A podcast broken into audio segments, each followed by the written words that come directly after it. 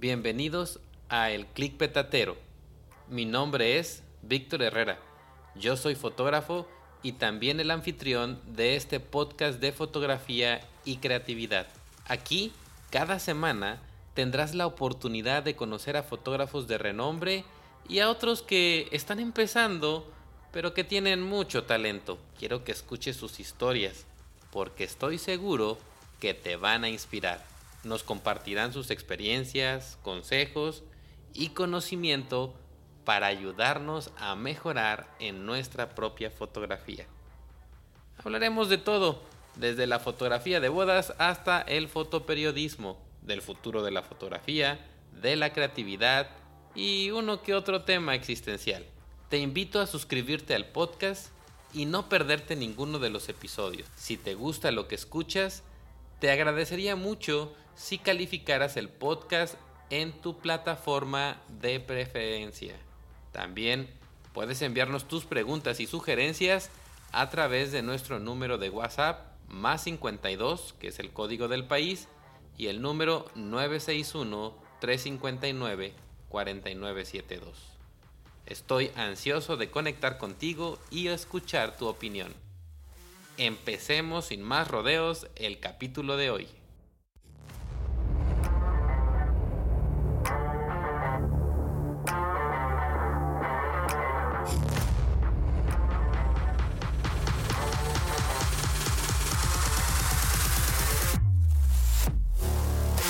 El clic petatero con Víctor Herrera.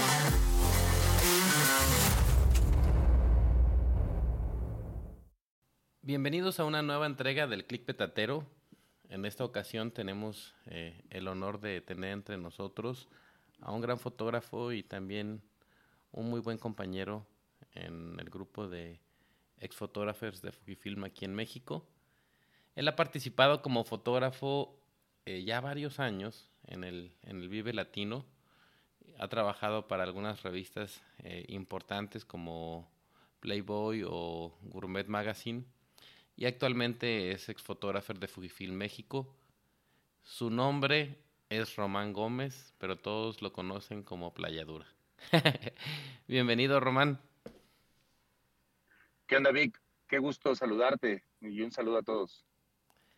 Muchas gracias por estar aquí con nosotros y poder platicar un poquito contigo.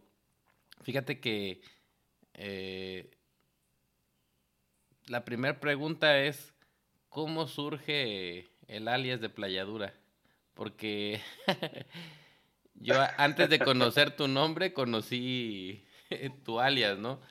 Y siempre este, Playadura o Playa, incluso a veces cuando hay alguna reunión este, para Fuji, todo el mundo playa, playa. Y ya luego investigué y bueno, no, no se llama playa, es Román.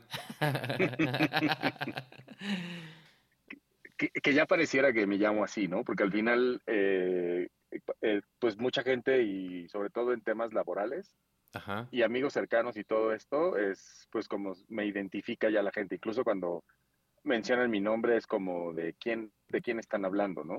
¿Quién es? Eh, y, ajá, incluso, por ejemplo, para temas de, de trabajo, ¿no? Sí. En, en, la, en la editorial en la que trabajo, justamente era como tienes que firmar con tu nombre de pila. Y era de, pues, es que a mí nadie me conoce así, nadie me ubica así, ¿no? O sea, todos me conocen por, por un alias, ¿no? Ajá. Que hay toda una historia ahí atrás que, que, pero tendría que tener tres mezcales encima y, y algo, y, y, quizá estar este, en una situación de vida o muerte para de, develar todo el secreto, pero, pero bueno, digamos que está conmigo de, desde, pues desde la secundaria, básicamente, o sea, más, más de 30 años tengo usando wow. nickname, ¿no? Así es.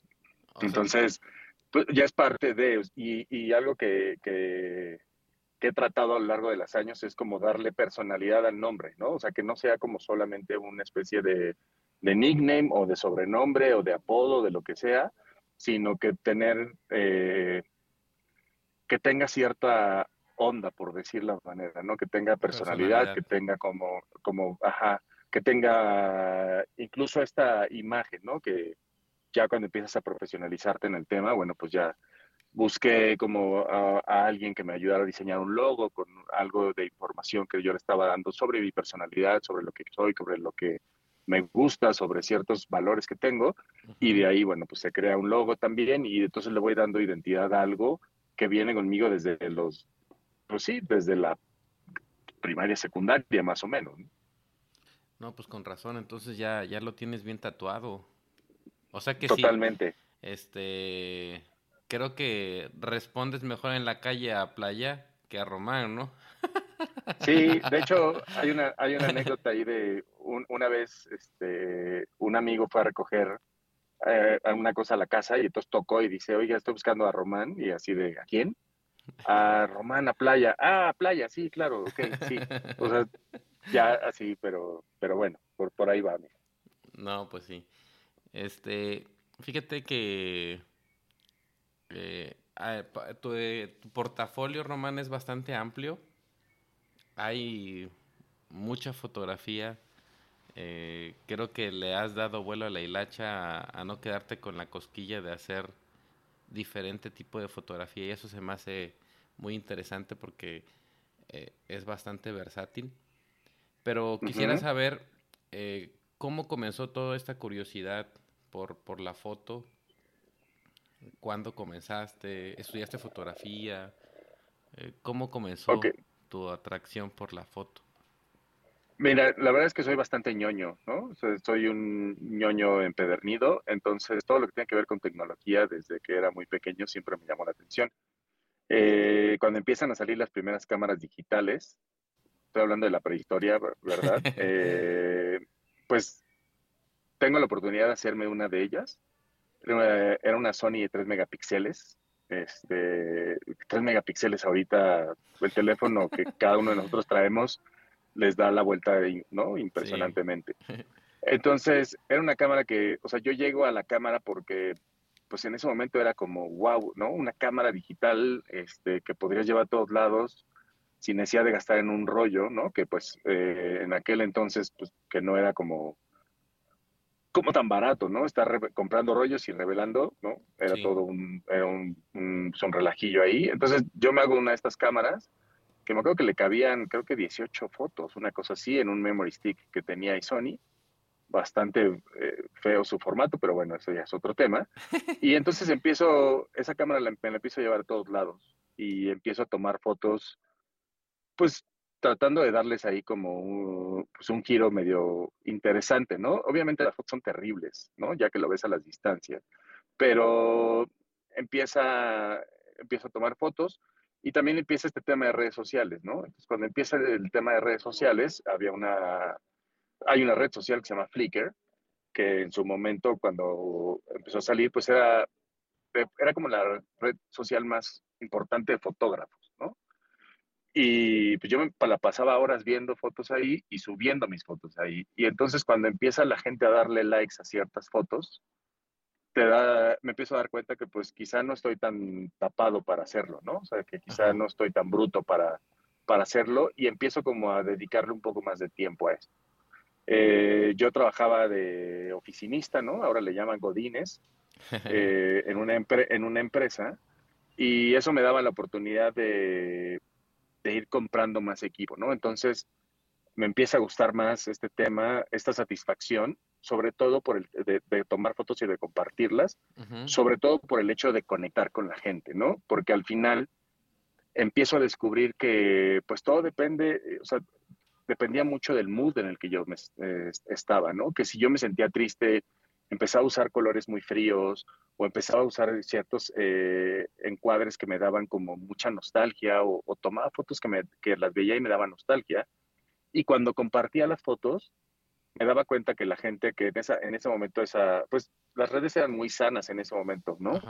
No había tanto hate, entonces la gente tenía mucho a, comentar de manera positiva y entonces a, aportar a lo que tú estabas compartiendo, ¿no? Entonces recuerdo mucho que decían, esta foto me recuerda a mi abuelita porque ella le gustaba esto. Entonces, eso, eso a mí me pareció fascinante realmente, ¿no? Me pareció fascinante porque podías conectar con una persona que estuviera al otro lado del mundo y que quizá tuviera un sentimiento similar al que tú estabas teniendo cuando estabas tomando la foto. Entonces, me doy cuenta que la foto es un medio de comunicación muy, muy poderoso, que además si tiene una intención, ¿no? O sea, que no nada más es tomar una foto por tomarla, sino que tiene un, todo un, un mensaje detrás y es que así lo quieres manejar, ¿no? Y bueno, pues de ahí parte, ¿no? O sea, de ahí es como la chispa, lo que, lo que inicia la chispa en mi vida para poder, este, pues, llevar una cámara a todos lados y empezar a tomar fotos. Oye, Playa, ¿y te costó trabajo como que dejar esa parte cómoda de ser Godín y, de tener ahí tu ingreso seguro y aventurarte a ser fotógrafo? ¿O, no lo pensaste y dijiste, vámonos? Pues mira, yo creo que es una de las cosas que... Yo siempre he creído que las cosas pasan por algo, ¿no? En esta vida todo, hasta lo malo pasa por algo y tienes que aprender algo. Eh, yo doy lo que, lo que llamo, he llamado un salto de fe, porque al final yo llevaba 10 años en una empresa trabajando con un sueldo muy cómodo realmente y me gustaba mucho mi trabajo, pero en ese momento la empresa empezó a como a, tener un bajón y empezó a ofrecer retiros voluntarios. Entonces te liquida, o sea, tú podías alzar la mano y te, te liquidaban y te daban más allá de lo que te tocaba de liquidación normalmente, ¿no? Entonces, hubo muchas cosas que se conjuntaron en ese momento de mi vida. Eh, yo acababa también de terminar una relación a unos meses atrás eh, con, una, con mi novia aquel entonces, ¿no?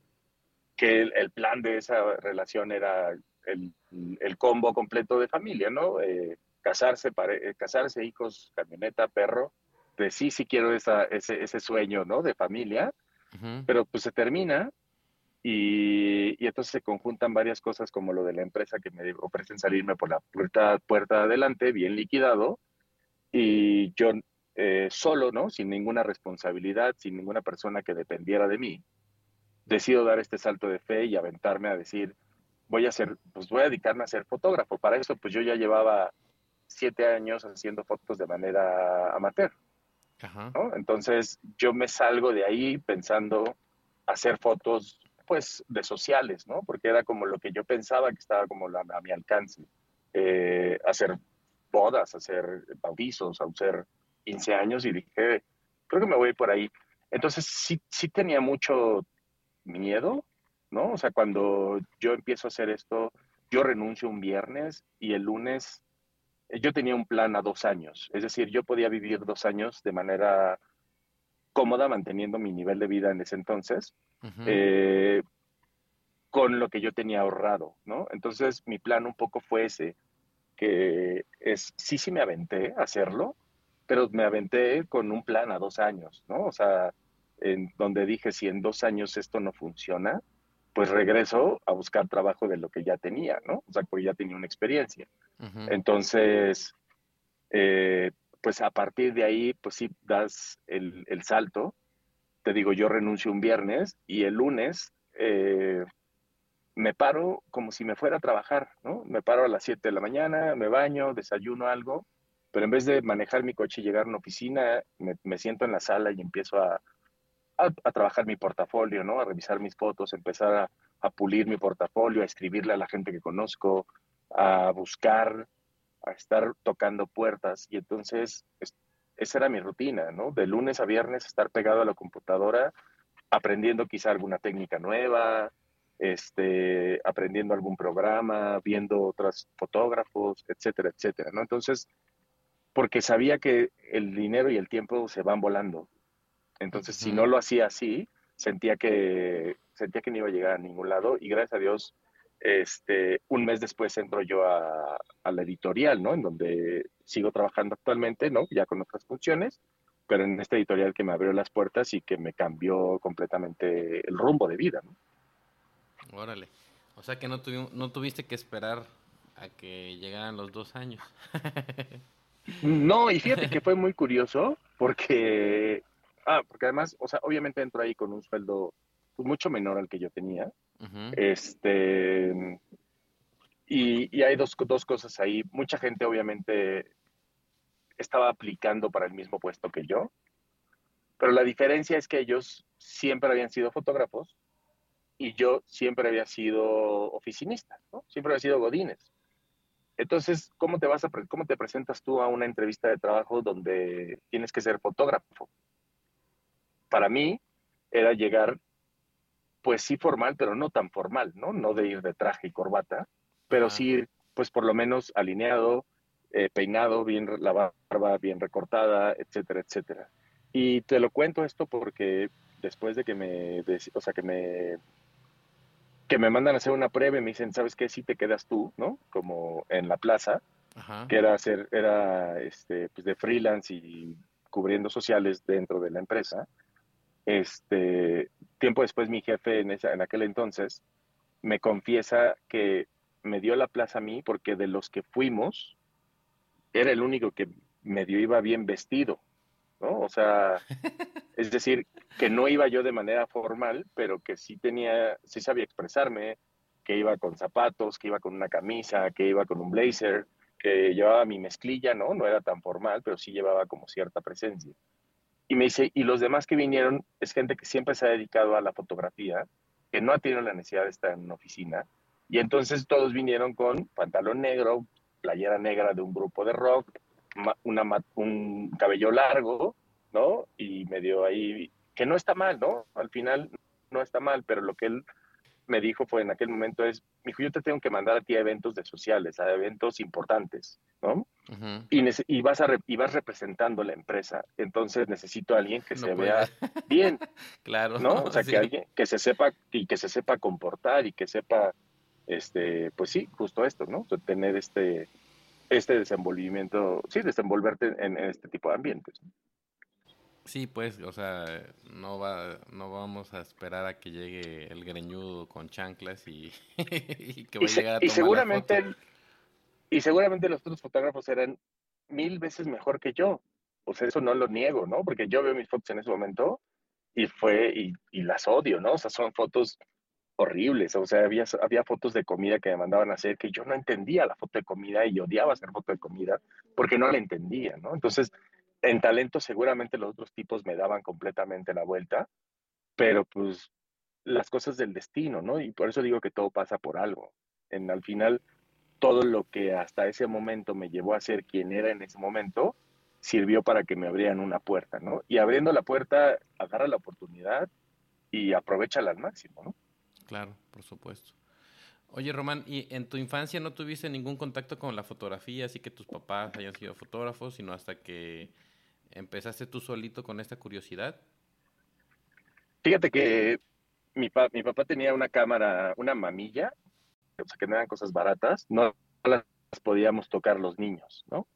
Entonces, este, siempre vi la cámara, sí en alguna ocasión le puse rollo y le empecé a usar, pero en realidad no sabía cómo funcionaba. Entonces, eh, pues quizá mis primeros dos, tres rollos que utilicé de ahí, pues quizá esos tres rollos, a lo mejor una o dos fotos son las que me quedé que estaban bien expuestas, que me gustaban, ¿no?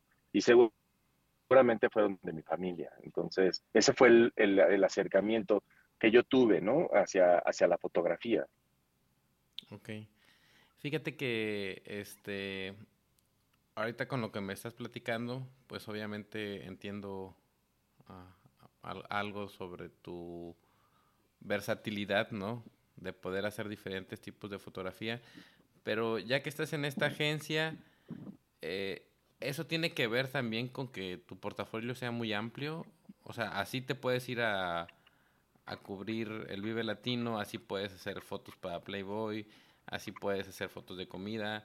O sea, eh, el, el, estar en esta agencia te dio esa versatilidad o tú solito tuviste esa curiosidad por, por ir navegando por diferentes tipos de fotografía. Eh, eh, sí, efectivamente, ¿no? El, el, trabajar en esta, en esta empresa, ¿no? En esta editorial, ¿no? Somos la tercera editorial más grande de México y tenemos distintos títulos. Y estos títulos van desde estilo de vida, ¿no? Eh, van desde gastronomía, eh, eh, tenemos algo de cocina vital, ¿no? Que es este, estas recetas, guías de ciudad. Hay, hay, muchos temas, tenemos algo de deportes, de, en algún momento teníamos algo de negocios, ¿no? Entonces, este, efectivamente, esto, esto suma a que tú tienes que darle servicio a tu cliente interno, ¿no? Que son estas marcas. Y eso es lo que provoca un poco que, que hagas, que un día hagas eh, recetas de cocina y al otro día hagas un festival de música y al otro día hagas una, un retrato para una persona muy importante y al otro día quizá te mandan a hacer un reporte, un, un viaje y a, y a, tomar fotos de un viaje, ¿no? O sea, y tienes que saberlo hacer de todas estas maneras. Ok. Y, y de ese abanico de oportunidades que has tenido, porque eso digo, como, como amante de la fotografía se me hace algo, algo bien padre, ¿no? De que te pueden mandar a diferentes tipos de, de fotografía, porque no, no, no, siempre va a ser lo mismo. Y eso hace que también como que disfrutes mucho tu, tu trabajo. Pero de, todo esto que has eh, realizado, ¿qué es lo que más has disfrutado? Lo que más, o sea, lo que más disfruto, ¿no? Porque al final, al, al, a la fecha lo sigo disfrutando y me he dado cuenta de esto, es este tema de que va más allá de la foto, ¿no? Eh, va más allá de eso so, y, y, creo que viene desde la parte, desde que empiezo yo, le, que les contaba hace rato, de compartir y conectar. Es decir, el, me di cuenta, ¿no? Que lo que me gusta es empezar a contar historias o, o contar algo, contar Ajá. y transmitir algo. Entonces, eso también a mí me hace llevar eh, como eh, empezar a, a, buscar temas de video, por ejemplo, ¿no? Que también ahora es mucho, mucho estar manejando el tema de video. Y entonces, con la cultura visual que ya traía y empiezo a operar video y empiezo a, a darme cuenta que se vuelve otra herramienta diferente para poder llevar otras historias a otro nivel, y poder tener muchas más este, herramientas, pues justamente para poder conectar con otro tipo de audiencias. Eso es lo que me da cuenta, me, empieza a dar como sentido de que sí, sí me gusta la foto y me apasiona y me encanta tomar foto, pero también me gusta eh, crear algo, ¿no? Crear y, conectar con la gente y hacer algo que pueda transmitir y hacer algo que pueda quizá vender o hacer algo que sea muy íntimo, y entonces me doy cuenta que lo que me apasiona y lo que me gusta es justamente esto, ¿no? El contar historias y el llevarlo a otro nivel. Entonces, sí empiezo con la foto, pero ahorita en estos momentos de la vida, dentro de mi carrera, ¿no? Larga o corta como sea, eh, tengo este, este, este, yo diría que ahora me, estoy como en un limbo de repente al, de, al autodefinirme, porque sí, sí soy fotógrafo, ¿no? Porque he hecho mucho tipo de foto y al final creo que vivo, con, vivo y como de esto, ¿no? Al, al día a día, Ajá. pero tampoco es que haga foto al 100% todo el tiempo y tampoco es que haga tanto video al 100% y también estoy haciendo temas de producción. Entonces, entiendo, eh, mi rol ahorita sería más un tema como de productor en línea, como de line producer para, para la empresa en la que yo trabajo. Entonces, empiezo a evolucionar y empiezo a llevar como toda mi chamba hacia este tema de, pues tengo un equipo de trabajo que es eh, excelente en lo que hace y que, y que, y que pues yo estoy ahí para también abrirles puertas, abrir caminos, ayudar con producción, este, quizá dirigir un poco. Eh, y entonces mi tema va un poco hacia allá, ¿no? Quisiera llegar hacia, hacia, hacia el cine, ¿no? Que también ya tuve una oportunidad de pasar por el cine, pero haciendo foto fija. Y entonces lo que me doy cuenta, y así después de todo el choro que te acabo de aventar, ¿no? De tu pregunta es justamente lo que me gusta, lo que me apasiona, lo que más me ha gustado de todo esto es que me di cuenta de lo que me gusta es contar historias. Y, y cada día me esfuerzo en aprender algo para que las historias que yo pueda contar sean mejores. Oye, Román, ¿y no crees que es parte también de como de la evolución de la fotografía? Porque es cierto que eh, todavía el día de hoy la fotografía sigue teniendo su, mm, su importancia, ¿no? Pero uh -huh. también siento que para una empresa, para eh, un negocio pequeño, cada vez es más importante eh, también el video, ¿no? Nos hemos vuelto una uh -huh. sociedad muy visual y en donde el video cobra demasiada importancia entonces, ¿no crees que sea como parte también de la evolución? Tal vez si te hubiese tocado vivir, no sé, eh, unos 40 años antes, a lo mejor esa curiosidad por, por el video nunca hubiese llegado porque no teníamos tanta facilidad para poder eh, emprender esta manera de querer contar historias era muy difícil y como que lo descartabas inmediatamente de tu mente, ¿no? Pero ahora eh, tenemos la posibilidad de poder crear historias incluso con tu propio celular, ¿no? Entonces, con el conocimiento que tienes, obviamente, con el manejo de la luz que tienes y todo el bagaje y experiencia que has obtenido durante el tiempo, pues eso está llevado ahora a incursionar en esta parte de video. Pero la pregunta es, ¿crees que se deba a, esto, a, esto eh, influencia tan importante de, de cambio, podemos decir así, de en la sociedad de la importancia del video? No, eh, la, la, verdad, o sea, voy, voy, a dividir tu pregunta en dos partes. ¿no? Eh, como audiencias, las audiencias han cambiado muchísimo. Ajá. Entonces, eh, el video se vuelve una parte importante al momento de estar comunicando, ¿no? O sea, ahorita los medios de comunicación, todo lo que tiene que transmitir un mensaje, tiene que ser algo muy eh, dinámico, ¿no? Porque ya no somos estas personas con la paciencia para chutarnos algo de tres horas, cuatro horas, donde te cuenten algo, ¿no? Queremos algo muy rápido, muy inmediato, etcétera. Entonces, las audiencias y la gente hemos cambiado la forma en la que consumimos ciertas cosas, ¿no? Eso por un lado. En mi caso personal, el video siempre ha estado presente, ¿no? Eh, el video siempre ha sido algo dentro de esta historia que te cuento en donde yo de niño me gustaba, este, o, bueno, yo de, pues de adolescente tenía esta cámara digital, ¿no? Pero también teníamos, eh, mi hermano mayor estudió comunicación y él tenía que grabar videos y hacer tareas de comunicación y entonces el que resolvía los temas técnicos de edición era yo. Entonces tenía dos, dos, dos VHS, una grabadora, y entonces conectar cables y sacar y empezar a editar pues a manita, ¿no? De manera muy arcaica y empezar a hacer ese tipo de videos con eran videos musicales de una tarea y entonces empecé a meter ahí, ¿no? Y de repente también empiezas a hacer otro tipo de cosas y este y el video siempre ha estado ahí. O sea, para mí siempre ha estado ahí como un medio también de expresión. Eh, cuando empiezan a llegar las computadoras, etcétera, también empiezo a hacer como algo muy sencillo, muy, muy de, muy, muy de juego. soy un poco ruido. De, perdón, ¿eh? Eh muy de juego de ciertas animaciones, de ciertos programas, como muy sencillos de aquel entonces, ¿no? Y entonces empiezo a hacer como pequeños clipsitos, sí, no al nivel que puedes hacerlos al día de hoy, ni con las herramientas que tienes al día de hoy, pero pues también teníamos una cámara de video en la casa y pues sí, cuando vas creciendo, medio empiezas a usarla y medio empiezas a jugar y medio empiezas a meterte ahí.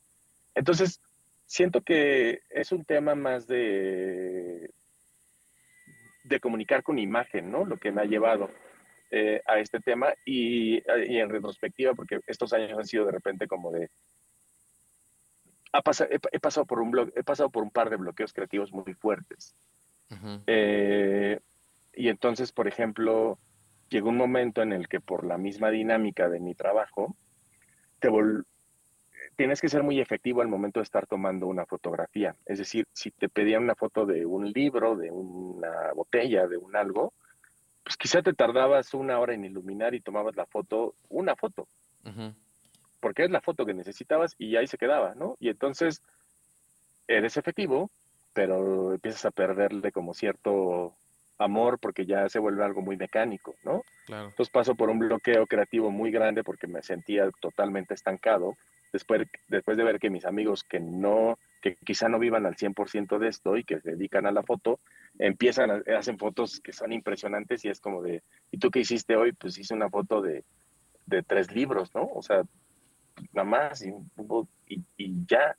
Entonces, eh, en este bloqueo creativo, empiezas como a reflexionar y empiezas a rascarle y empiezas a hacer un, ejercicio de introspección en donde buscas en tu, en tu interior quién eres y hacia dónde quieres ir y cuáles son tus raíces. Entonces es donde yo recuerdo todo esto y empiezo a meterme con otro tipo de cosas y empiezo a experimentar, empiezo a hacer cosas muy experimentales, muy para mí, ejercicios muy, muy íntimos en mis casas, con mi celular, con mi cámara, y empiezo a editar cosas y empiezo a darme cuenta de esto del video y creo que se vuelve a aprender la chispa que en algún momento tuve de chiquito, ¿no? De niño. Así que... Ese, es, todo mi choro, es todo el mi choro que, de por qué así llego hacia acá. Ok, y, fíjate que, es bien importante lo que mencionas hoy sobre las audiencias que han cambiado y ahí quisiera rascarle un poquito más. Tú que estás más en contacto tal vez por la agencia eh, en la que trabajas, ¿qué porcentaje es hoy día el que les piden en cuanto a video y foto? el, qué porcentaje? Realmente creo que se ha disminuido muchísimo la solicitud. Híjole, es que, es que ahí sí creo que tengo un tema como muy de, y es una opinión muy personal, ¿no? Las audiencias han eh, ha bajado los niveles de calidad en cuanto a lo que quieren consumir. Porque quieres consumir más, pero quizá no todo lo que te puede ofrecer más es de calidad. Entonces, pongo ejemplos, ¿no? Antes, pues tú veías una foto y te detenías a ver la foto. Ahora pasas el dedo por Instagram, ¿no? El pulgar lo vas pasando por Instagram y vas y puedes aventarte y puedes pasar 10 fotazas de personas que sigues y te detienes, le das, te gusta la foto, le das un like y te sigues. Y entonces te detienes en los videos que te llaman la atención. Eh, por esa razón es que tal vez, bueno, no, no tal vez, sino por esa razón es que eh, TikTok tiene tanto éxito, porque al final una red social lo que quiere es, es tu tiempo, no que tú estés ahí frente a la red social. Sí, que estés pegado. Ajá, que estés pegado ahí. Facebook en su momento, cuando salió, era muy relevante porque compartías fotos, ¿no? O sea, tú te metías a chismear las fotos de tus cuates. Te metías a subir, a presumir las fotos de, donde tú te fuiste. Pero Facebook se quedó muy atrás, ¿no? Es la red social de los que somos tíos, ¿no? De los señores. Eh, los chavos se van a TikTok en donde quieres una satisfacción inmediata, ¿no? Algo que te, que, que informes. O sea, yo tengo gente joven que trabaja conmigo que buscan las noticias en TikTok. Y nosotros no lo hacemos así, ¿no? Y es como, ok, eso, es, eso es como raro, ¿no? Pero no, no es raro, más bien es, son los nuevos tiempos y hay que entenderlos y hay que adaptarse si te dedicas a esto. Sí, de ahí que este he leído noticias sobre que Google, pues este, de cierta manera tiene la vista ahí porque TikTok se ha vuelto un buscador. Las nuevas generaciones buscan buscan en TikTok y no buscan en Google. Entonces, este Así tiene, es. Tiene que ver con eso, ¿no? Con y, tienes mucha razón, fíjate. Sí, dime.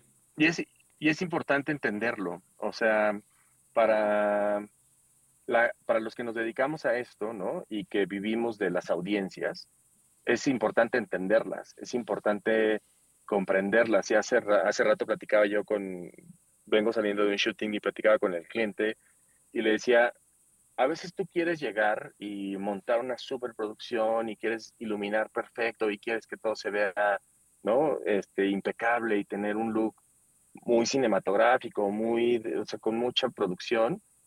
Y de repente es como de, no, no, no necesito eso, necesito sacar un celular y grabar 30 clips diferentes y hacer que esos 30 clips diferentes pasen de manera muy rápida, porque el producto que en ese momento quiero es eso, ¿no? O sea, no quiere decir que montar una producción sea, está mal, está mal o no lo quieran, no, pero tienes que entender cuál es el cliente y cuál es el público, porque con base en eso vas a poder tomar decisiones y este trabajo es de tomar decisiones, ¿no? ¿Qué lente vas a usar? ¿Qué iluminación vas a usar?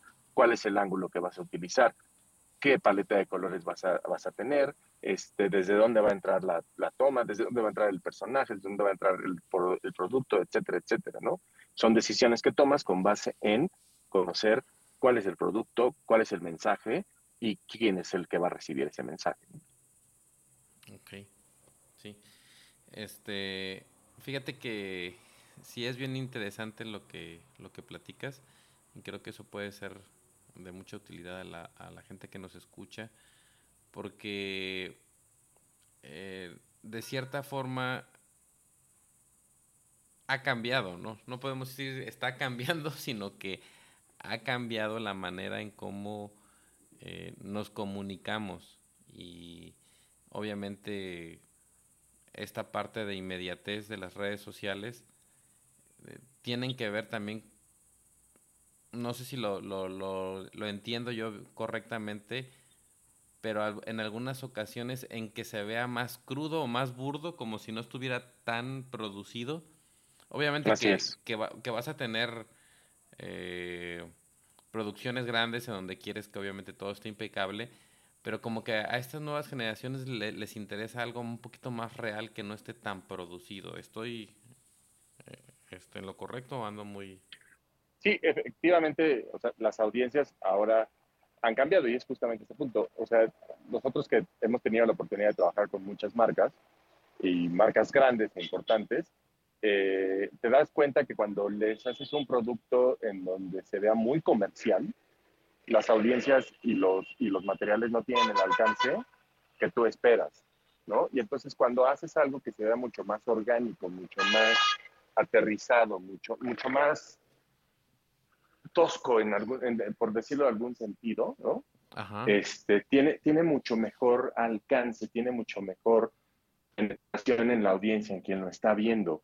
Y entonces te das cuenta que a veces, por eso yo decía hace rato que las audiencias han cambiado, ¿no? Y que la audiencia a veces tú puedes pasarte una hora montando una escena que se ve increíble para que la gente lo vea y diga pase de largo porque la siguiente foto es una foto de a lo mejor que algo le llama mucho más la atención, o por la, por la frase a lo mejor con la que empieza, o por la historia que te cuenta, o por la que te muestra, ¿no? Entonces sí, sí ha cambiado creo que las audiencias en este sentido, sobre todo para temas comerciales, ¿no? Para temas de, de transmitir mensajes. Fíjate, Roman, que eso me hace recordar este a la nueva versión de Spider-Man, la de Tom, la de Tom Holland Ves que en la película hay momentos en los que se ve dentro de la película, pues se supone lo que estaba grabando él con su celular, ¿no? Y, obviamente, pues sabemos que es una, una película producida en Hollywood y todo, y hasta eso que parece que fue tomado con un celular, pues está cuidado. En el caso, en el caso de ustedes, por ejemplo, a la hora que vas a producir que quieres producir algo que se vea un poco más real, ¿cómo, cómo lo trabajan?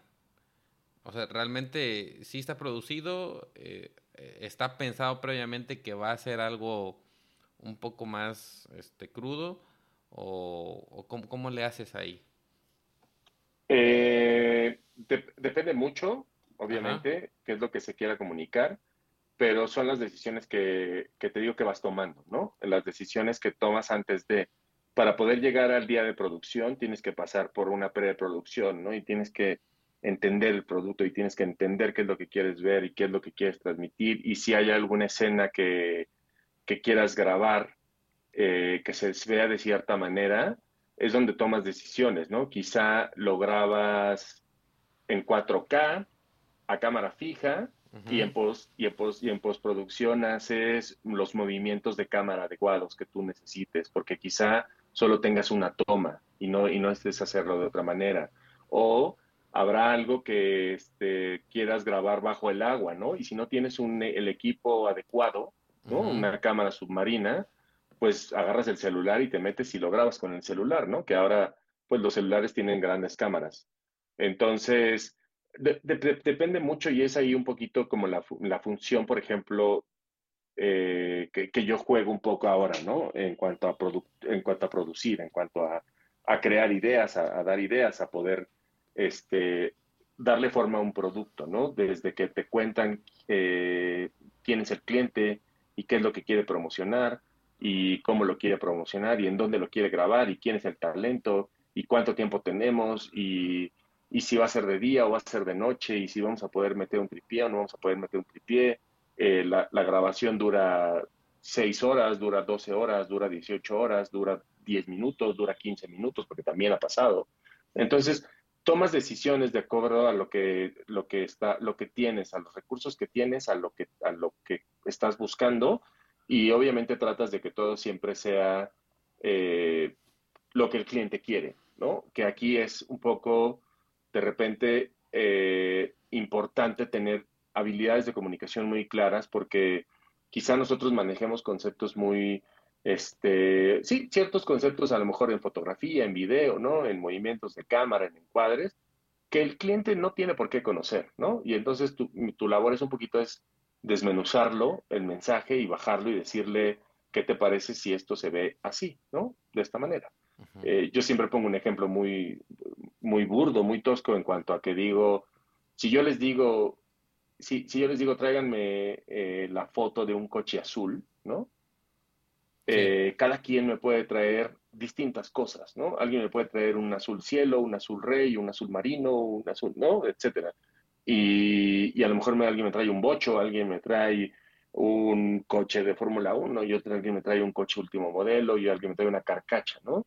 Al final todos están bien porque mi, mi, petición fue un coche azul, pero quizá yo estaba buscando un cierto tono de azul y un cierto coche, ¿no? Entonces, a veces los clientes no, no, no, no saben y, no tienen por qué saberlo, cómo comunicar lo que quieren, y nuestro trabajo es justamente eso, ¿no? Desmenuzarlo, saber, y a partir de ahí empiezas a tomar decisiones sobre cómo quieres que se vea el producto y entonces qué herramientas usas para, para poder hacerlo, ¿no?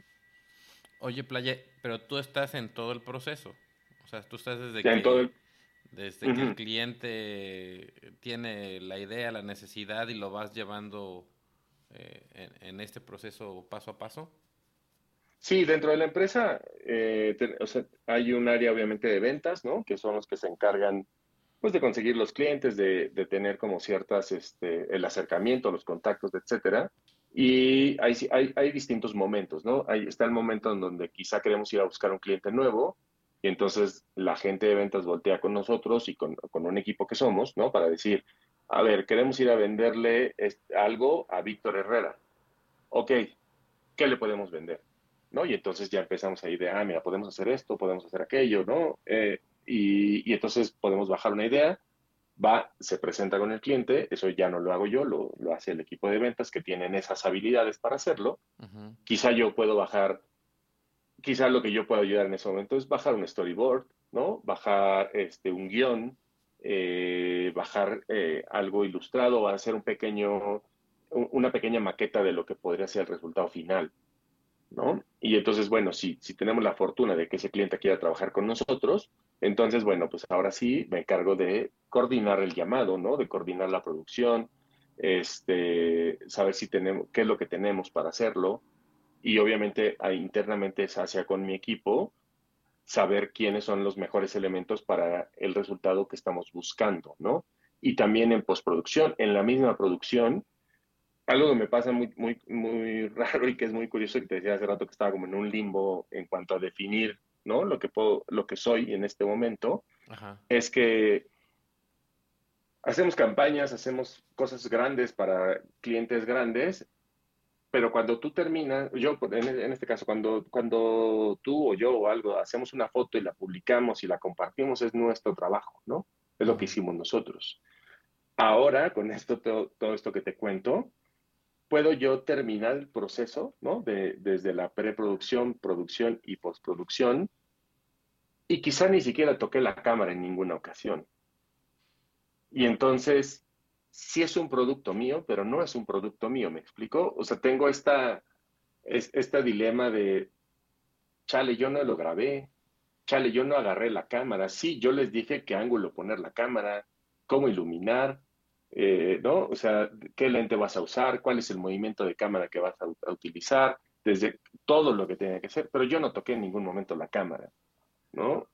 Y entonces termino con un vacío en cuanto a, ok, sí es mío, pero no es mío, ¿no? Entonces hay temas en, produ en producción en donde quizá mi labor nada más sea caerle bien al cliente y hacer que mi equipo pueda fluir sin que lo estén interrumpiendo o sin que estén cortando sus habilidades creativas y defender mi trabajo de equipo. Y entonces mi trabajo se vuelve algo como, pues, de ser buena onda, lo voy a, definir así, de ser buena onda, mantener entretenido al cliente, darle tranquilidad, darle seguridad, obviamente, y decirle tu producto va a quedar increíble, pero dejar que mi gente haga el trabajo. Entonces, este, sí estoy mucho en, todas las partes del proceso, pero quizá a veces ni siquiera toco la cámara.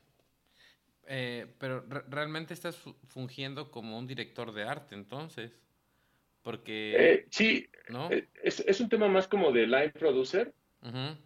Este, porque al final no, no, es tanto como que yo defina como director de arte este, pues, qué, tiene que llevar cada uno de los elementos del fondo, o cuál va a ser la paleta de colores, o cuál van a ser eh, los elementos que tienen que jugar. Sí, sí puedo jugar ahí, sí tengo contacto con directores de arte, pero también tengo contacto con gente de cámara, tengo contacto con gente de locaciones, con editores, con cliente directo, con gente de ventas, con gente de legal, eh, con, con, temas de redes sociales. O sea, al final es un tema mucho más, más amplio que quizás ser un director de arte, ¿no? Porque va, siendo yo que va mucho más allá, ¿no? Va a un tema más de producción en cuanto a mucho más global de lo que se tiene que hacer. ¿Cuánta gente utilizan, Román? Porque eh, me, me, mencionas, en una producción, por ejemplo, este, ¿cuántas personas de parte de ustedes como agencia están envueltas en un solo producto? Depende mucho el producto, porque puede haber producciones que yo pueda hacer solo en mi casa, ¿no? Y es como de te mandamos, te mandamos el producto y entonces yo me encargo de, filmar todo aquí. O eh, tenemos eventos, por ejemplo, grandes, ¿no? O sea, como fiestas de aniversario, como cosas que son eventos importantes para las, para las marcas de la empresa, en donde vamos eh, los nueve elementos del equipo y cada uno tiene una función muy en particular, ¿no? O sea, como de tú te vas a encargar de hacer camerinos, tú te vas a encargar de hacer escenario, tú te vas a encargar de hacer color, tú te vas a encargar de hacer fotos, tú te vas a hacer encargar de hacer patrocinadores, tú te vas a encargar de hacer esto, ¿no? Entrevistas en el lobby, etcétera, etcétera, ¿no? O sea, puede ser algo muy íntimo y muy pequeño de hacerlo desde tu casa, o puede ser algo muy grande como cubrir un evento eh, de miles de personas con un cartel muy grande de artistas, o puede ser una producción de una marca en donde yo tenga que llevar a tres operadores de cámara, una fotógrafa y además yo como director. ¿Me explico? Entonces, eh, todo depende mucho, pues, el, lo que estemos buscando y, lo, y cuáles son las necesidades. Ok, entendido. Este, ¿cuál ha sido tu, tu cliente tu experiencia con algún cliente que haya sido un poco difícil y cómo la superaste. Eh, híjole, la verdad es que todos los clientes tienen algo en particular, ¿no? Al final todos los clientes están buscando un, que su producto se vea espectacular, que su producto, que, lo que tú le entregues sea lo mejor, ¿no? Que, que puedan tener. Eh, me parece que una de las cosas que es importante es que, pues sí, todos los clientes tienes que darles la importancia necesaria, sea un cliente grande o sea un cliente pequeño. Y hablo en cuestión de inversión, ¿no? Es lo mismo que te pague alguien que te pague un peso a que te pague 10 pesos, ¿no? Tú tienes que darle la importancia a todos. Entonces, hay clientes que son muy quisquillosos con la manera en la que se hacen las cosas y lo que yo procuro hacer mucho es tener mucho diálogo y transmitir mucha confianza. Para mí el tema de la preproducción me ha ayudado muchísimo. Tengo, hay, hay, un cliente, no, no voy a mencionar marcas ni esto por temas, ¿no? De, eh, pues, de, pues sí, de profesionalismo y de confidencialidad, ¿no? Pero había un cliente que cuando a mí me metieron al proyecto fue de, este es el cliente este cliente es un dolor de cabeza, este cliente no lo aguantamos, este cliente ya no sabemos qué hacer con él, porque para todo pone un pero, para todo se está quejando, para todo, ¿no? Y entonces mi jefa voltea y me dice, necesito que te hagas cargo de esto. Claro que sí, necesito una junta con ellos, ¿no? Ok, coordinamos la junta y desde la junta yo llego ya con una propuesta diferente, ¿no? En, en, cuanto, a en cuanto a cómo estaba estructurada la información y en cuanto a cómo está eh, estaba planteado el proyecto en un inicio, ¿no? Y lo único que hacía falta era comunicación, y era alguien que diera la cara y que supiera y que estuviera hablando el mismo idioma que estuviera hablando el cliente, ¿no? Entonces, cuando tenemos una junta, esta junta que te cuento, Sí. En donde a mí me advirtieron que el cliente era un dolor de cabeza, terminamos la junta y el cliente me dijo, oye, muchas gracias, Playa, la verdad es que esto es lo que queríamos ver desde un principio. Y, estamos muy tranquilos, eh, vamos a empezar de nuevo, vamos, borrón y cuenta nueva, vámonos a esto, ¿no? Ay, perdón. Y entonces llegamos al día de producción y el cliente era el cliente más amigable del mundo, ¿no? O sea, pero obviamente para que el cliente fuera el más amigable del mundo y que estuviera súper tranquilo, yo tuve que llegar seis horas antes al set, a asegurarme que cuando él llegara la iluminación estuviera perfecta, su producto se viera impecable, que viera que todos los que estaban ahí sabían exactamente lo que tenían que hacer y en qué momento tenían que hacerlo. Y entonces sí, nos aventamos quizá nueve horas de grabación, ¿no? Wow. Eh, más las otras cinco o seis que yo había llegado antes, ¿no? Y terminas molido, ¿no? Pero el cliente se va y dice, está perfecto. Y cuando mandas el, el material a revisión y aprobación, Vic, lo, lo autorizaron en, en- en rapidísimo, ¿sabes? No fue el dolor de cabeza que a mí me advirtieron que tenía que ser. Entonces, retomando un poquito tu pregunta, ¿no? Ujú. Eh, y aterrizándola es, los clientes pueden ser muy difíciles o muy fáciles de acuerdo a cómo tú los puedas manejar, a cómo tú, a cómo tú sepas manejarlos. Y creo que también es una de las habilidades que a mí me ha servido de todo lo que yo he traído en cuanto a mi formación profesional, de ser una persona que trabajaba en una oficina, que tenías que tratar con directores, con subdirectores, con vicepresidentes, etcétera, de la misma compañía, de otros países, etcétera, y tenías que saber cómo llegarles y cómo venderles y cómo venderles tu trabajo y que te porque tenías que negociar, ¿no? Al final. Este, ahora lo traslado acá en donde puede ser un cliente que le guste eh, que, que tengas que saber leer muy bien y que, y que le puedas transmitir confianza, ¿no? Que, le- que tengas una muy buena comunicación con él y que sepa que su producto está en las mejores manos, que sepa que tú le vas a resolver exactamente lo que él quiere. Y, para, o sea, y creo que para llegar ahí, a ese nivel, el dominio que debes de tener técnico, yo te decía hace rato, eh, hay veces que quizá yo termino toda una producción, ¿no? De quizá un mes de producción, en donde yo no toqué nunca una cámara, pero que yo sabía, si el cliente volteaba y me decía, oye, es que, ¿sabes qué? Como que esto no me gusta, ¿no? Y me enseña una imagen, no te preocupes, ahorita te lo corto. Y entonces voltear con mi equipo y es, esta luz me la mueves para acá, ¿no? Y este encuadre me lo cambias y el lente me lo mueves acá y tu apertura tiene que ser esta y la velocidad vamos a usar esto y además acá vamos a poner una bandera para hacer esto, tal, tal, tal, tal, tal, tal, pum, ¿no? Me tardo quizá 30, 40 minutos en corregir escena, enseñas, así te gusta, sí, así estoy, nunca toqué una cámara, pero entonces el conocimiento técnico que debes de tener debe de transmitirse para que el cliente tenga la tranquilidad de que este tipo sabe de lo que está hablando, ¿no? Y entonces ellos son, Playa sabe que lo que yo le pida lo va a hacer, o tiene la idea de cómo hacerlo. Oye, me está charoleando aquí, este reflejito, no me gusta, pero quiero que brille, este brillito esté de este lado. Ah, no te preocupes, aguanta. Ta, ta, ta, ta, mueves todo lo que tienes que mover, el brillito está donde tú lo quieres. Eso es lo, eso, eso es lo importante y eso hace, si el, si el cliente a mí me lo pidiera y yo no lo supiera hacer, entonces el cliente empezaría a dudar y sería un cliente que te va a dar un dolor de cabeza. Si tú le sabes resolver al cliente, el cliente te va, el cliente va a fluir contigo. Claro, porque se está dando cuenta que manejas a, a la Así perfección, ¿no? El, el asunto. Oye, Efectivamente. Playa, ¿y de dónde sacas eh, inspiración? ¿Cuáles son tus, tus fuentes de inspiración para hacer fotografía? Me encantaría decirte nombres de grandes directores y de grandes fotógrafos y de grandes obras del arte, pero honestamente yo no tengo la capacidad de retener ese tipo de información.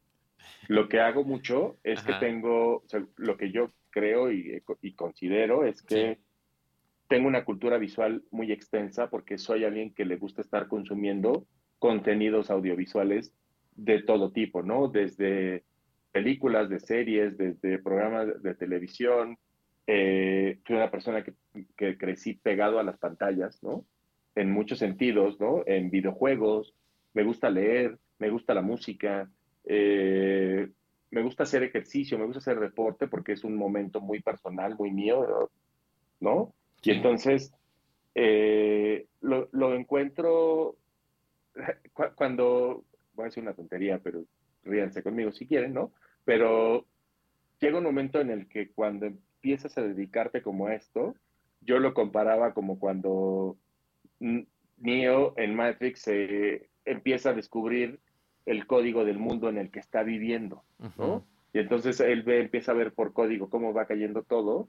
Y yo un poco, y yo lo veo un poco de ese, en ese sentido, es decir, todo lo que está a tu alrededor, la forma en la que le pega la luz a, la, a, los objetos, la forma en la que ciertos eh, momentos de tu vida te transmiten algo, la forma en la que quizá un día te rompieron el corazón, la forma en la que quizá un día perdiste a alguien y, te, y, fue un momento tristísimo de tu vida, o quizá no un momento eufórico, quizá en una borrachera, quizá no nada más eh, tiene que ser una borrachera, quizá eh, te dieron la mejor noticia de que alguien de tu familia eh, quizá libró una enfermedad que podría ser mortal, o tú mismo te dan una buena noticia de que algo positivo llegó a tu vida, y ese sentimiento y ese momento y todo eso suma y lo vas guardando. ¿no? Lo que sí es que trato de tener siempre eh, estímulos visuales que me permitan en determinado momento aplicarlo a algún lado, ¿no? Y entonces van desde, desde libros de fotografía, desde películas, consumo muchas películas, consumo muchas series, y entonces me gusta verlos y desmenuzarlos, estudiarlos. Este, me gusta caminar y me gusta ver los, lo, cuando suelo hacer viajes de vacaciones, ni siquiera me llevo una cámara, ¿no? Voy con lo que tengo y, estar percibiendo todo lo que está alrededor. Porque mi trabajo de lunes a viernes es tener una cámara, ¿no? Y entonces cuando quiero vacacionar no me la llevo. ¿Por qué? Porque quiero alimentar, o sea, quiero descansar y quiero alimentarme de otras cosas. Muy bien. ¿Qué, ¿Qué, recomendación le darías, Playa, a alguien que, que quiere comenzar? Eh, que lo piense, no, que lo piense dos veces. No, no, eh, que, que, siempre busques hacer algo extraordinario. O sea, que siempre va a haber algo que puedas aprender. Siempre va a haber alguien mejor que tú. Siempre va a haber alguien, eh, pues sí, mucho más fregón que tú. Y siempre va a haber alguien que sepa menos que tú. Entonces, me parece que, y esto hablo a, experiencia personal, ¿no? Eh, mi vida y mi carrera en este momento de, como, como esta, este, este, este puesto raro que hoy tengo, ¿no? De, producción o de fotógrafo, de videógrafo, como lo quieran llamar, este, se ha ido construyendo de la gente que me ha tendido la mano y que me ha dado grandes lecciones, ¿no? Y de la gente que yo también he tenido oportunidad de tenderle la mano y de quizá darles lecciones pequeñas o grandes, ¿no? Y siempre estoy abierto a que alguien le pueda yo enseñar algo y aprender algo.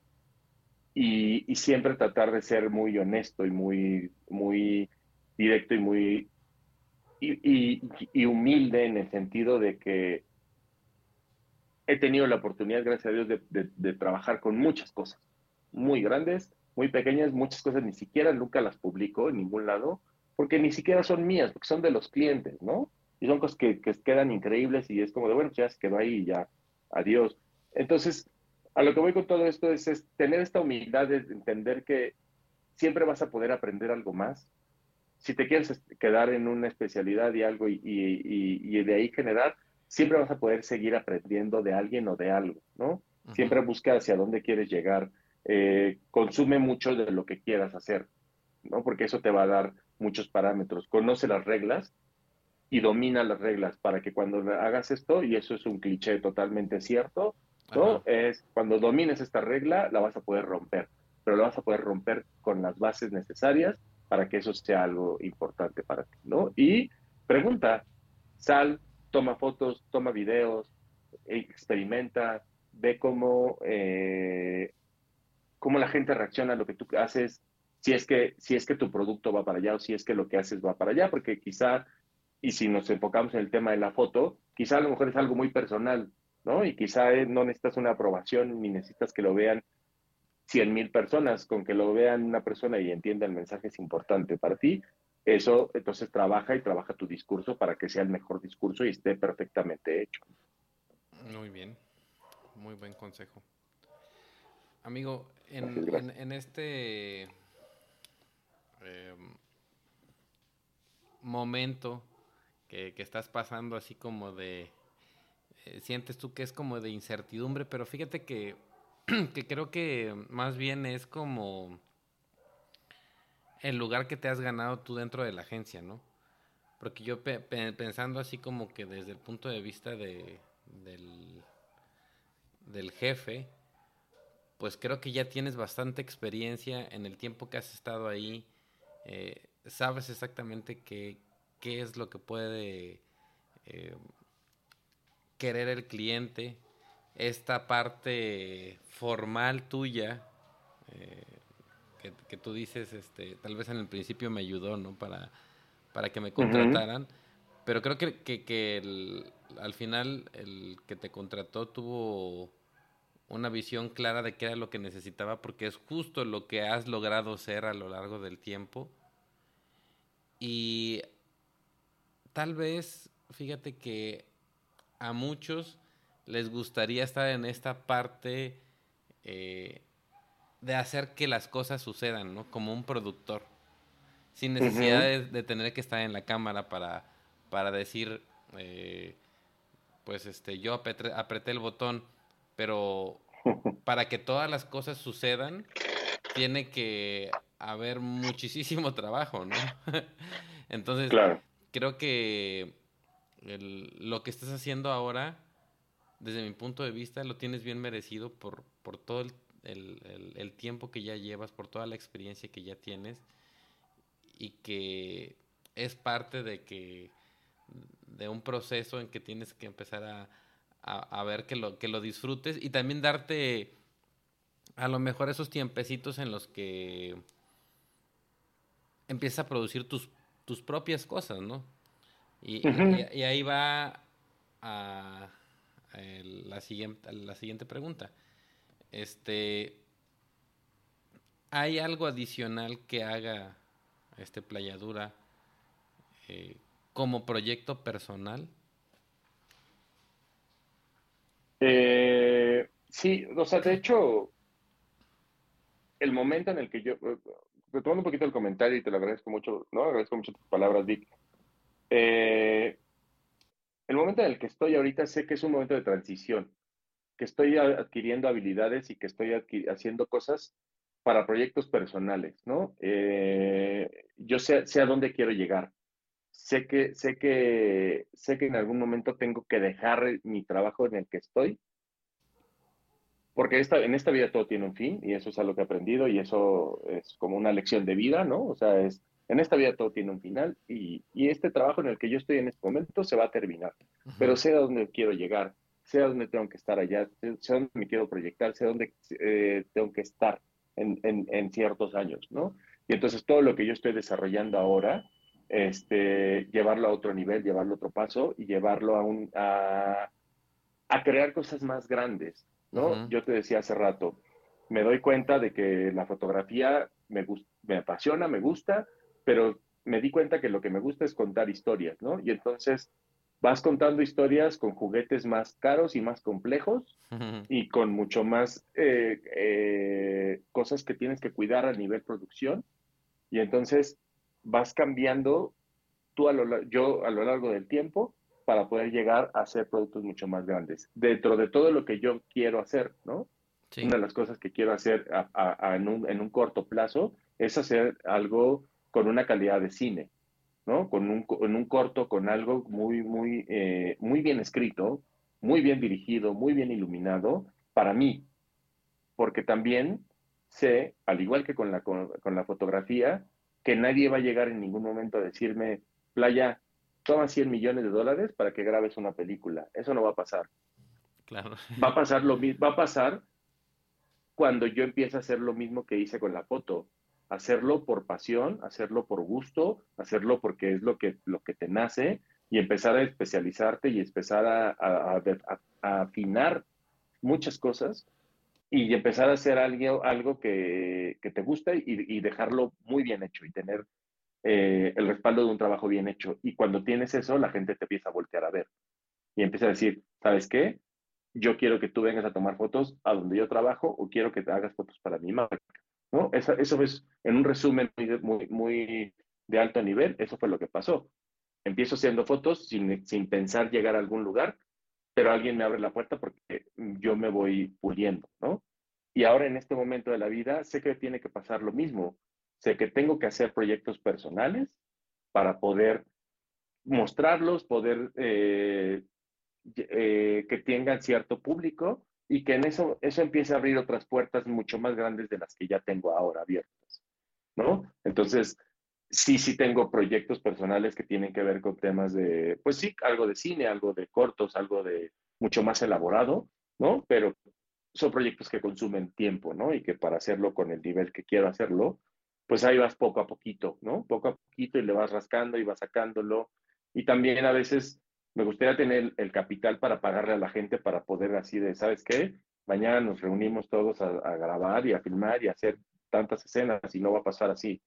No va a pasar así, entonces yo tendría que empezar, o sea, yo, yo tengo que empezar a hacer eso, ¿no? Como de, ok, eh, pues tengo tres pesos y estos tres pesos me alcanza para hacerlo yo solo y vamos a ver de qué se trata. Entonces empezar a sacar ese tipo de proyectos mucho más, este, pues sí, para otro, para otro público, para otra audiencia, no para redes sociales, ¿no? Sino para otro tipo de, de, escenarios. Fíjate que eh, tienes toda la razón. Hay, hay, un podcast que me gusta mucho con, con, este chico que se llama Diego Barrazas, no sé si lo has escuchado, de Mentes.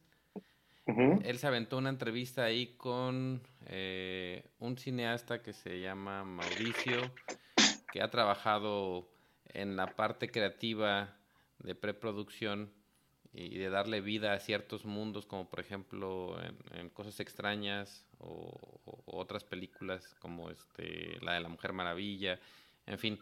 Pero precisamente eh, eh, él comentaba lo que tú estás diciendo ahorita, ¿no? Eh, le preguntaban que si, qué hacía falta para que el cine mexicano como que empezara a revivir. Y pues eh, se necesita de gente valiente que quiera hacer las cosas, ¿no? Porque como bien dices, no podemos esperar a que pues nos caigan una mochila que nos encontremos en el metro que trae 20 millones de dólares y entonces ahora sí voy a hacer mi película porque ya tengo el dinero, sino más bien es empezar a, a, chambearle y empezar a, que esa pasión que ya tuviste tú en algún momento, que ya ese gusanito funcionó alguna vez en la fotografía y que ahora ese gusanito está nuevamente eh, tratando de llevarte a, otro nivel, si quieres verlo, eh, en, otra etapa de tu vida, eh, con, con el cine tal vez pues este seguramente lo vas a lograr. Y, creo, este Román, que el, trabajo que tienes te ayuda bastante, ¿no? A ver un producto de también desde, desde la parte, em, pues sí, de producción, de organizar, eh, que no nada más es llegar y poner la camarita, eh, sino ver todo el proyecto en sí. Entonces no dudo que que nos tendrás este, buenas noticias más adelante. Ojalá, ojalá, amigo, ojalá tengas voz de profeta, seguramente así será. Y, y, creo, y creo muy firmemente eso, ¿no? O sea, sé que lo que yo estoy haciendo hoy me va a llevar a donde quiero estar en algunos años, ¿no? Porque eso es una meta muy clara y, y, en mi vida ha pasado muy, en muchas ocasiones y estoy muy agradecido con la vida por eso, porque al final es como de, quiero hacer esto, y me empecino y me enfoco y, voy para allá. O sea, yo me acuerdo cuando, cuando aviso en mi familia, ¿no? Eh, que, voy a renunciar para dedicarme a, ser fotógrafo, mi, familia veía así de que estás loco, güey, ¿no? ¿De qué vas a vivir? Y hoy tienen, eh, me da mucho, mucha tranquilidad Sí. porque mi familia está tranquila, ¿no? Hablo de mi mamá, mis hermanos, que están tranquilos de que yo soy un tipo autosuficiente y que el camino que yo escogí me ha llevado a hacer cosas muy, muy importantes para mí, ¿no? Por lo menos para mí, y que soy un tipo feliz haciendo lo que hago.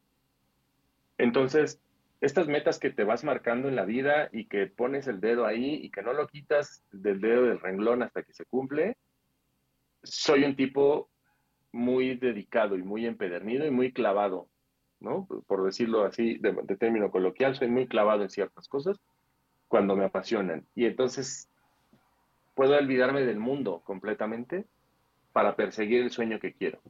Y sé que he, pasado varios años llegando al momento en el que estoy, pero sé que tengo que pasar muchos más años más para poder llegar a donde quiero estar. Y cuando llegue ahí sé que tendré una meta mucho más larga, ¿no? Y es un poquito de lo que te decía, es hace rato cuando decías qué consejo le darías, es siempre busca esta meta, siempre busca dónde quieres llegar, siempre ten un referente a donde a quien le quieras, a quien le quieras tirar, con quien quieras trabajar, a donde quieras llegar, y, y se te va a ir cumpliendo si eres, si eres dedicado a esto, ¿no? Y sé que en algún momento, primero Dios se va a cumplir, llegaré ahí, y pues ya los invitaré ahí a, a que vayan a la premier, a cualquier cosa. claro que sí. ¿no? Pues este, fíjate que eh, es muy inspirador escucharlo porque las, las grandes cosas suceden así, Roman. No, no suceden de la casualidad, sino que llevan un proceso, pero el ir alcanzando metas pequeñas es como ir dando pequeños pasos que nos van a llevar a la meta. Entonces, este, el hecho de que tú vayas alcanzando poco a poco esas metas, eh, también te va inspirando y te va a hacer que tarde que temprano la logres por esa persistencia de estar siempre eh, buscando algo. Hay algo que me decía mi papá, eh, me citaba un, un, texto de la Biblia que está en Génesis, eh, cuando Dios voltea a ver a los seres humanos y quieren hacer aquella famosa torre de Babel, ¿no? Y entonces eh, él comenta, eh, Dios dice, no hay nada que el hombre tenga en la mente que no pueda llevar a cabo. Entonces, Que no este, pueda lograr, ¿no? Sí, que, no lo pueda lograr, ¿no? Entonces, este, mi papá siempre me decía eso, ¿no? Me decía, cualquier cosa que quieras, lo puedes lograr. Sí, a- a- obviamente, pues a veces el camino no puede ser necesariamente fácil y creo que eso es lo que le va dando sabor a la vida, el hecho de que tengamos retos y que sepamos cómo enfrentarlos es parte de, de, nosotros como seres humanos, nos ayuda a sentirnos eh, felices cuando esos retos los esquivamos o nos caemos de plano y aprendemos, ¿no?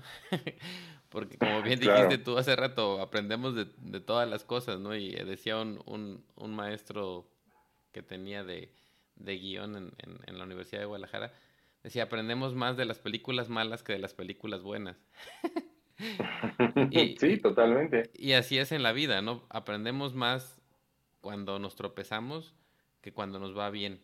Entonces, eh, creo que esta parte que, que nos has comentado ahorita puede ser muy inspiradora para, para los chicos y personas que nos están escuchando. Eh, Ojalá, ojalá que sí, amigo. Playa, ¿con qué te quedas de esta plática? Eh, pues, o sea, es, es, es muy agradable platicar con alguien que, o sea, que entiende, ¿no? Que está en el mismo, en el mismo mood, ¿no? En el mismo modo en este tema. Eh, la verdad es que muchas gracias por la invitación, por la plática.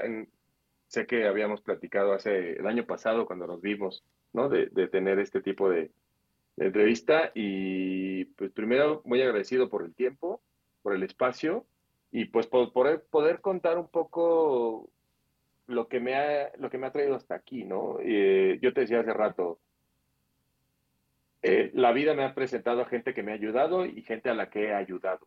Y me parece que esta plática a mí me, me- me- me- es muy gratificante el contar quizá un camino que pueda inspirar a alguien y que pueda llevar a alguien a cumplir un sueño, ¿no? Eh, mis amigos de, la oficina donde yo trabajaba, ¿no? Mis amigos godines, siempre tienen como este tema de, decir, no mames, Playa lo, Playa lo logró, güey.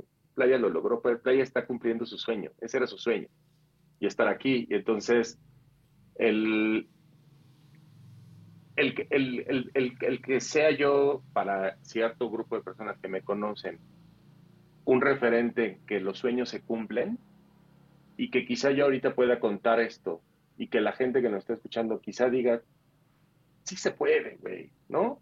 ¿Cómo no se va a poder? Claro que se puede y que, y que se decían a dar el salto. Espero que si a uno le llega ese mensaje y uno logra dar el salto de fe, con eso ya me doy por bien servido, amigo.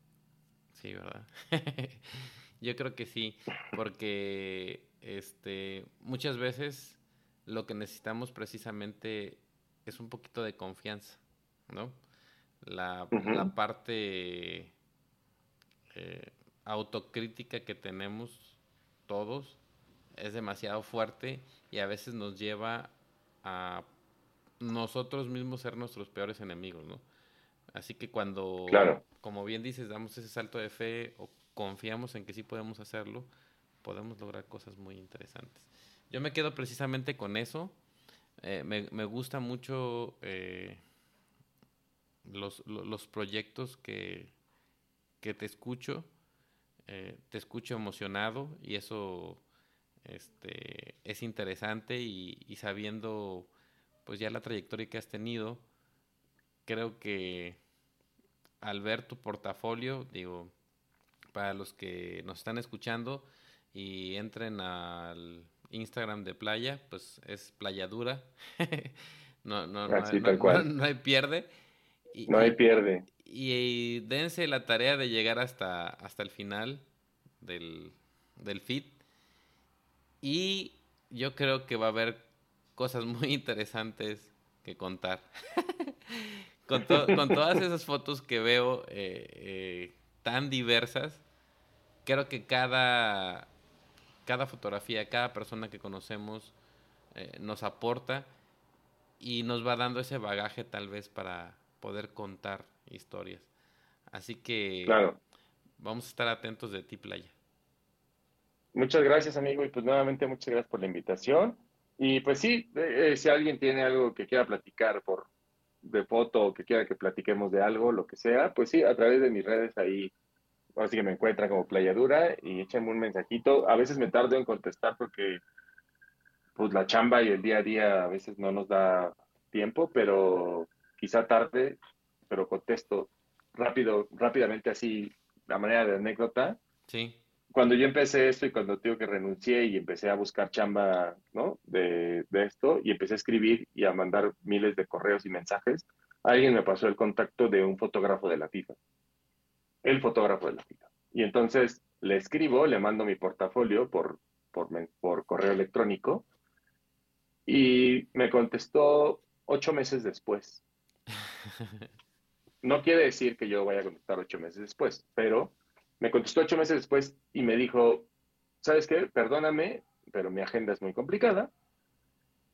Dijo, y lo que tú me mandaste era lo que yo me tenía que sentar a revisarlo, ¿no? Y básicamente destrozó mi portafolio.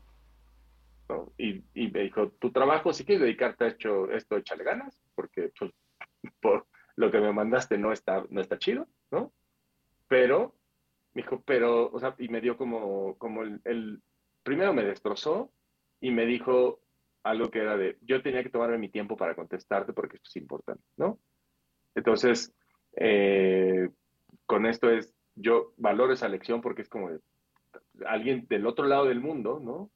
Que no me conoce, que tuve su contacto de alguna manera y que se tomó 20 minutos en sentarse, a revisar mi correo, en revisar mi portafolio y decir, eres un torpe para lo que estás haciendo, pero échale ganas, sí se puede. ¿No? Entonces, quizá a veces, eh, pues, me tarde en contestar, no, no quiere decir que me va a tardar ocho meses, ¿no? Pero, pero sí, lo, sí lo hago y sí contesto y sí lo que necesiten, siempre estar ahí al tiro, ¿no? Claro. Acuérdense, es arroba playadura y tu página, si no mal recuerdo, es playaduraigual.com, ¿verdad? Playadura.com, amigo. Así es, justamente. Pues muchas gracias por tu tiempo, Playa. Este, se nos fue el tiempo rapidito, me quedé ahí con, con algunas cosas pendientes, ya será en otra ocasión. Pero ya será cuando tú quieras, amigo. Este, gracias, gracias por tu tiempo y a todas las personas que nos escuchan. Les agradecemos bastante. Esto fue el Click Petatero. Este podcast es patrocinado por Fujifilm de México y fujiclick.com. Con Fujiclick captura el mundo como nunca antes.